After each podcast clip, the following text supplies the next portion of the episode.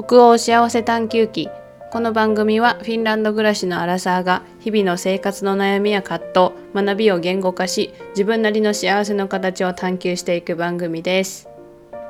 はい皆さんいかがお過ごしでしょうか？えっ、ー、とですね私のマイクの調子がなんか若干悪かったような気がするんですが今日は多分持ち直しているんじゃないかなって思っています。あのポッドキャストってマジでねあの音質が命みたいなところあるからちょっと前のね1個前の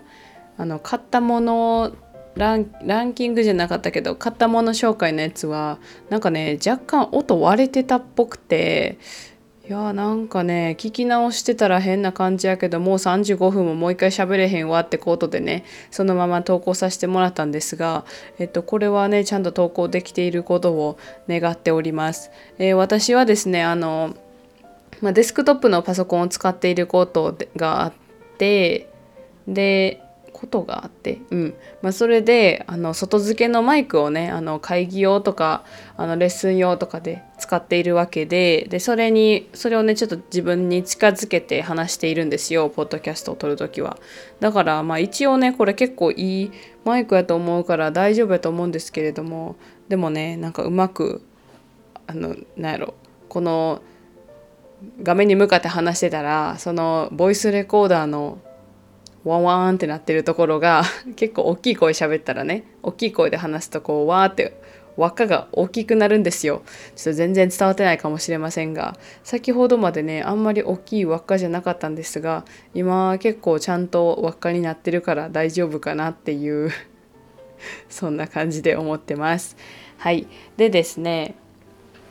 その音量の話音の話なんですがいやマジでなんか音って大事やなっていうことを思っていててか音っていうかなんか自分の耳に入れるもの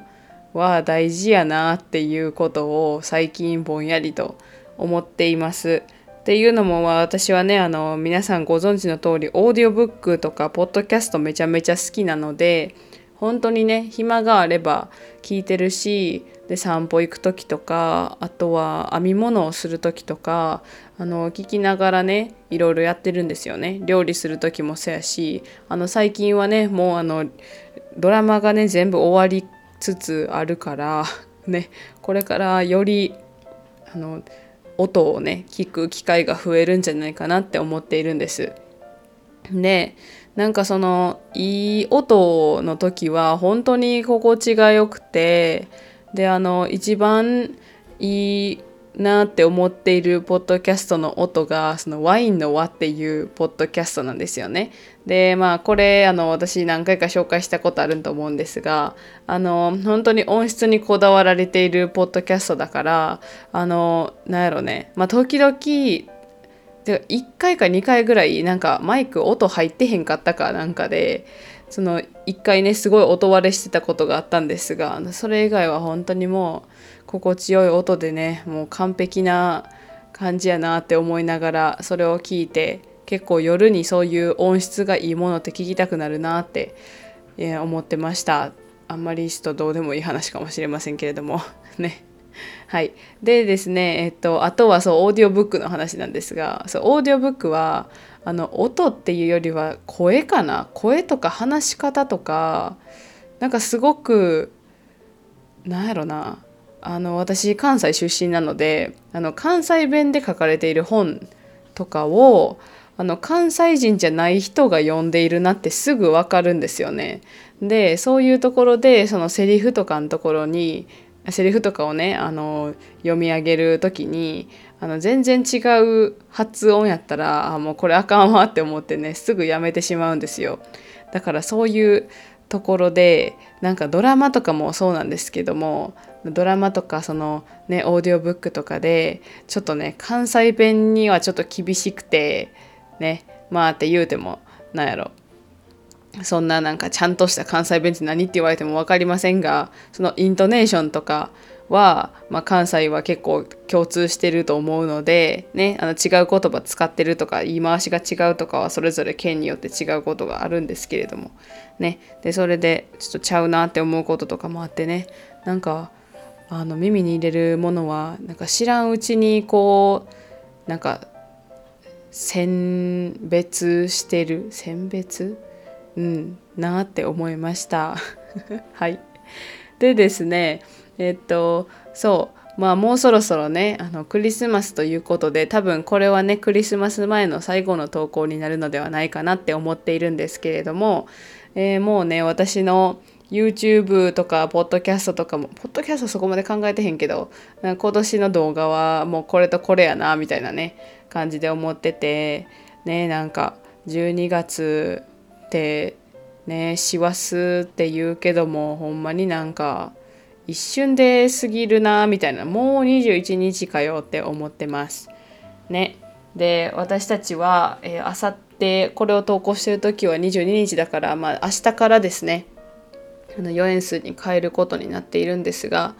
もうね4円数に変えるのはねもう私は本当に修行だと思っているのでこの修行を乗り越えてねあの年始まで4円数なんですが、ね、なんかちょっとゆっくり過ごせると穏やかに過ごせるといいなって思ってます。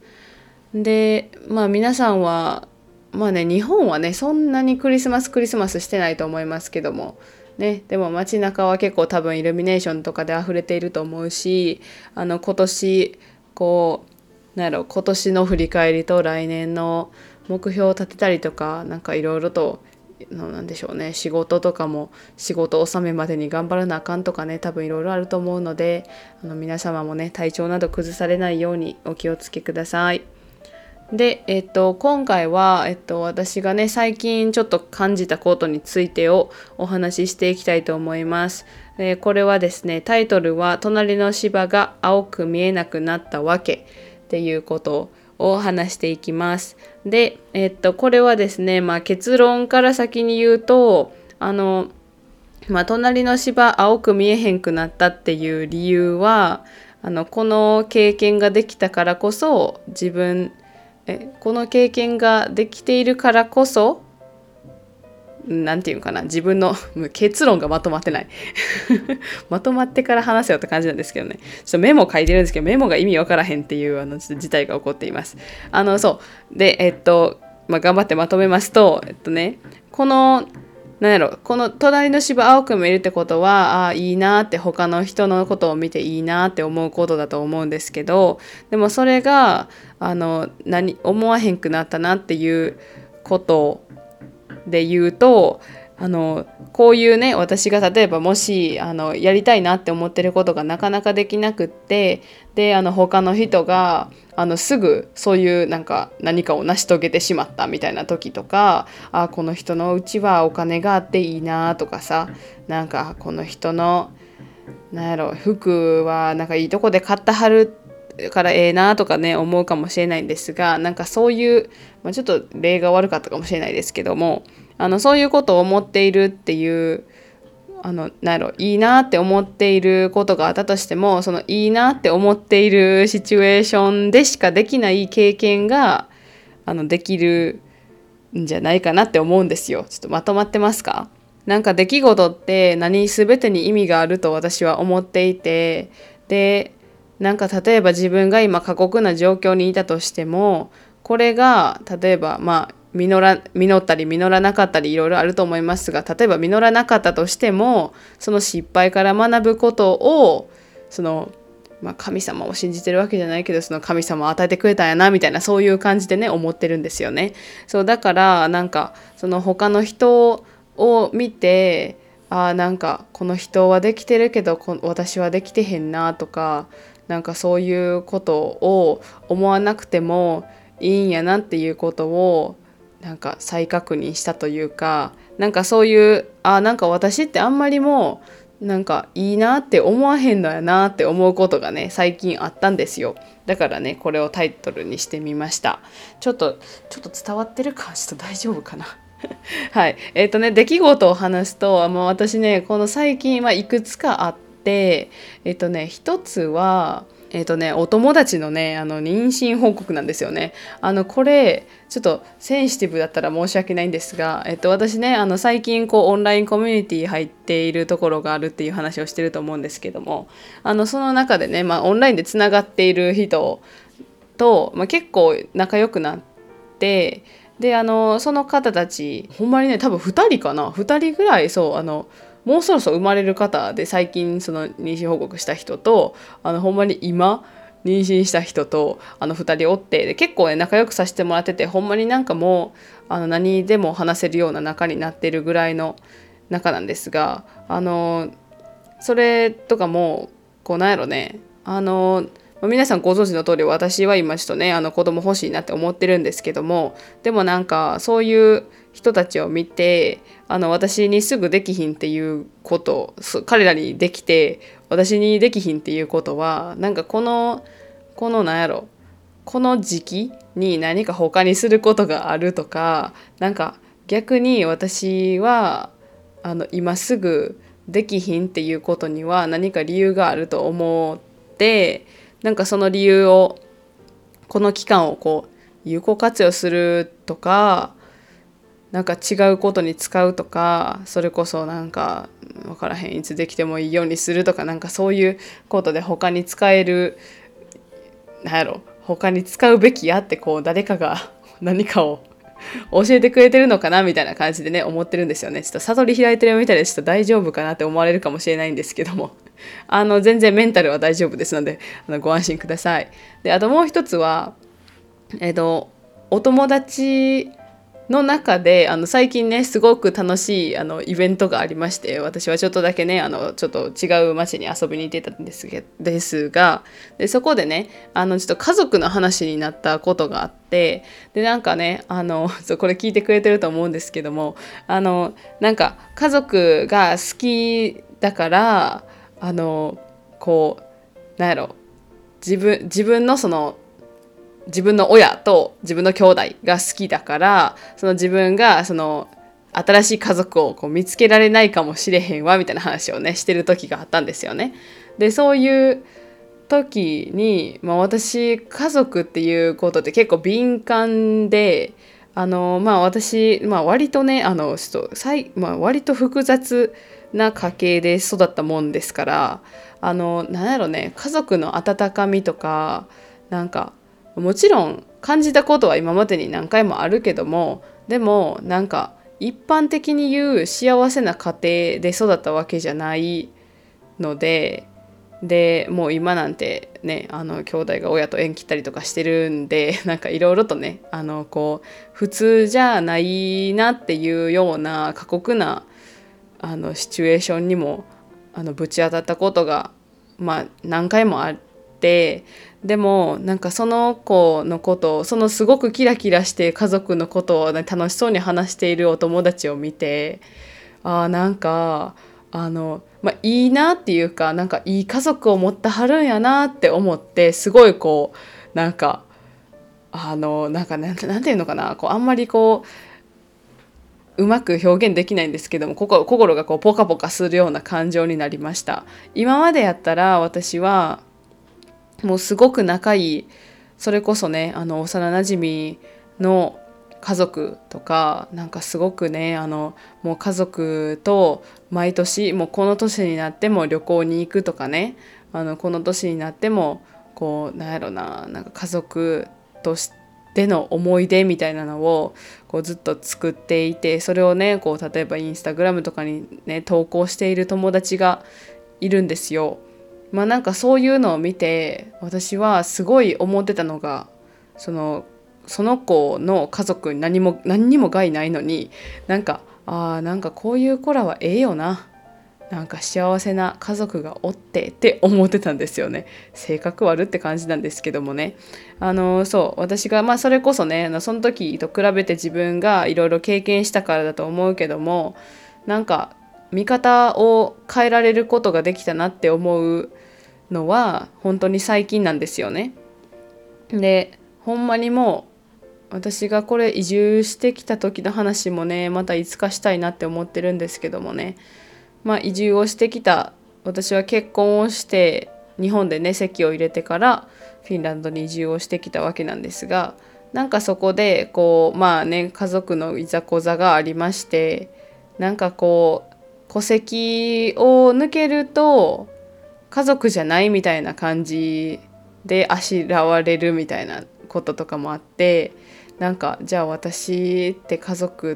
ってなんか家族とはみたいなねことにもすごく追い追い込まれた、ん、って言ったらあれですけどなんかそうやってすごく考えさせられることがあってなんか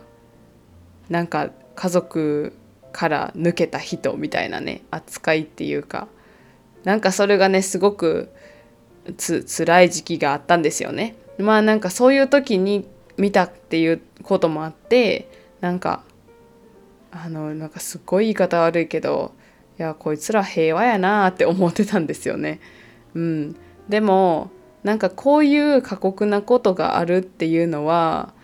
なんか、まあ、私やからこそ経験できたっていうことなんかなとか私やからこそ乗り越えられたんかなみたいな感じで今はすごくそういうポジティブすぎるぐらいの考え方で考えているんですよね。でなんかこの、まあ、私はね家族関連では本当に学ばせてもらったことが本当にたくさんあってでもうほんまにねメンタルがズタボロでも毎日毎日泣いてたとこともあったしもう移住してからとかもう今やったら言えることですけどもうほんまにしんどくてでなんか自分はこう今うんなんか自分はねこう決めたことだから移住っていうことは。やけどそこからこうなんかまたね違う案件が乗っかってきてほんまにもうね移住してから2ヶ月ぐらいかな。ほんまに毎日泣いてた時がありました。帰りたいなって思ってもなんかどこに帰ればいいんやろうとかね。思ったりもしてなんか家族ってなんなんやろなって思った時があってだからこそなんかその今のねパートナーとこう新しい家族っていうものを手に入れたいなっていうかなんか幸せになりたいなって思いながらね日々過ごしてきたわけなんですよ。いやーなんか暗くなってしまっている。やばいやばいやばい。なんですがなんかその時にねいろいろと経験したことが、まあ、今生きてるなって思うことがあるんですよ。これは本当に経験がね、まあ、あんまり具体的には言えないんですけどもね、まあ、こういう経験があったからこそこそこう手に入れた自分の個性というか自分の力みたいなものもあのすごく実感する時も多々あってでなんかこんなこと乗り越えてきてるから私何着ても大丈夫やわって思うこととかもあったんですよね。そうだからこそなんか今があるしなんかこういう経験がなかったら例えばまあ、兄弟ともね元仲今すごくすごく仲いいわけじゃないですけどもねでもなんかこう信頼できる一面とかも見ることができたしそういうなんかそれそういうことがあったからこそなんかすごく腹割って話せる友達ができたりとかなんか失ったものだけじゃないなっていうこともあるしなんか自分のねその可能性みたいな可能性というか新しい一面っていうものを見つけることもできたからだからなんか自分の経験があってこその今の自分って感じやしその過去の経験から自分が作られてると今の自分がね作られてると思うしその過去の経験が、まあ、何か理由があって起こってるんやなって思ったらその他の人が例えばすごく仲いい家族やなって思ったとしてもああこんなこんななんやろななんかすごくこうなんかええなーって思うんじゃなくってこうあなんかこういうのが理想やなとかなんかそういう考え方に変えられることができるようになってきたんですよね。うん、なんか伝わってるか心配ですが。うん、だからまあだからこそね、まあ、私はね、まあ、すごいこう自分の家族が本当に欲しいなって思っててもうなんかそのなんだろうね自分がこうなんやろでできひんかったこと、まあ、できひんかったことしたらあれやけどね、まあ、もっとねもっとちょっと大変な複雑な家庭も多いと思いますけどもね。でもなんか自分がこう味わえなかったこと味わえなかったこと。うん。まあなんかそういう なんか経験からね何か学びとして自分のねこの将来の家族っていう形をもっと大事にしていたりとかもっと考えるきっかけになったりとかもしてるしなんかそういうねま、私が経験したこの経験がなければ多分私はずっと平和ボケしてると思うしなんか例えば家族ってこんなもんっていう期待値がめちゃめちゃ高いと思うからからなんかねなんやろ期待値高すぎて失望することとかもあったかもしれへんしすごい極端に言うとですよ。だからねなんかうん自分の経験って何かそう全部に意味があるんやなってこれなんかね私がいつも聞いてる毒舌アメリカンライフのしのぶさんがねいつも言ってはりますけれどいつもっていうか好きな一番好きな言葉でね「Everything happens for a reason」っていう何か全てのことは何か理由があって起こるっていうことを言われていていやほんまにね多分何この過去の経験とかもいや何かしら全部ね意味があることなんやなって思ってね今日も生きていきたいと思いました。なんか何話してるやろ？伝わりましたかね？まあまあ。でもねもし例えば今なんか例えばね集団生活とかでこう日本にいると私すごく思ってたんですよね。なんか同じ日本人と日本人の家族の家庭やしなんかあこれええなとかあれええなとかも思ってたし同じ例えば国際結婚をしてる人たちとかやったらあなんか英語英語圏の人っていいよなとかね思ったりもしてたんですよ。あの家族とね話すん簡単やから とかも思ってたしなんかあこの国はあの簡単に病院行けてええなとかね なんかいろいろねないものねだりをねしてたかなって思うしそのそのそれを見てあこの人は全部持ってるしええよなとかこの人はこういうことしてるしええよなとかね思ったりもしてたんですよね。いやでもね本当にこう自分の周りにこうなんやろね。日本にいると、まあ、私は日本にいると自分の周りにこう目がいってしまって自分のことをちゃんと考えられてなかったなって思うこともあったのでもしね同じような感じでこうなんか他の人のことを見てああこれええよなって思ったりとかその妬みみたいな感じのね感情が心のどこかで生まれている人はあのちょっとこう一歩一歩引くというかちょっと見方を変えてみてあじゃあなんでこれ私こうなんやろうみたいななんでこういうことが今起こってるんやろうっていうことをねあの何か見つける見つけてみるとちょっとは心が楽になるのではないかなって思いました。いやちょっとねあの次の時にねちょっと溜まっているお便りを紹介していきたいと思います。もうね一個今読み始めたんですけどもねあのこれちょっと読んでるなーって思ったのであのちょっとね自分の過去回とかをね聞いてからあの紹介していないお便りを紹介させてもらいたいと思ってます。はい。ではね、あの、引き続きお便りは募集しております。あの、お便りは概要欄のね、お便りフォームか、公式 LINE から送る、送っていただくことができまして、あの、公式 LINE はね、送ってもらうとね、あの、本名っていうか、その LINE の登録されているお名前が見られるような形になっているんですが、あの、Google フォームの方はですね、あの、私、あの、この、メールアドレスとかも収集していないし、あの、匿名でお送りしていただけますので、もしねあの名前知られた知られたくないなとかねそういうことがありましたらあのお便りフォームあの概要欄概要欄についている Google のお便りフォームからお便りお送りください。えー、っとこの番組は Spotify、Apple Podcast、Google Podcast、Amazon Music で配信中です。お好きなプラットフォームでお楽しみください。その際、レビューやフォローをしていただけると番組制作の励みになります。どうぞよろしくお願いします。では、え本日も最後まで聞いていただきありがとうございました。今日も頑張りすぎずに頑張りましょう。メリークリスマス